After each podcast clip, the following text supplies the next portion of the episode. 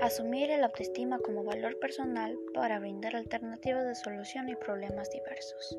Es importante estar bien con nosotros mismos. Por eso, yo digo que deberíamos tratarnos con respeto a nosotros mismos,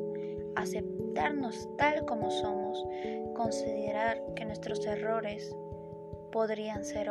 oportunidades de aprendizaje, arreglarnos, cantar, amar, bailar,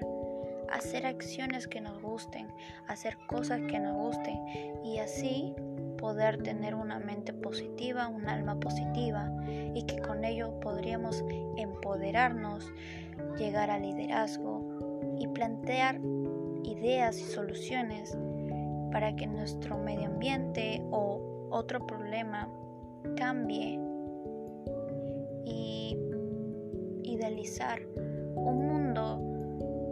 donde exista la calidad de vida, no tan solo de nosotros, sino que también del resto, animales, plantas, calidad de vida en general.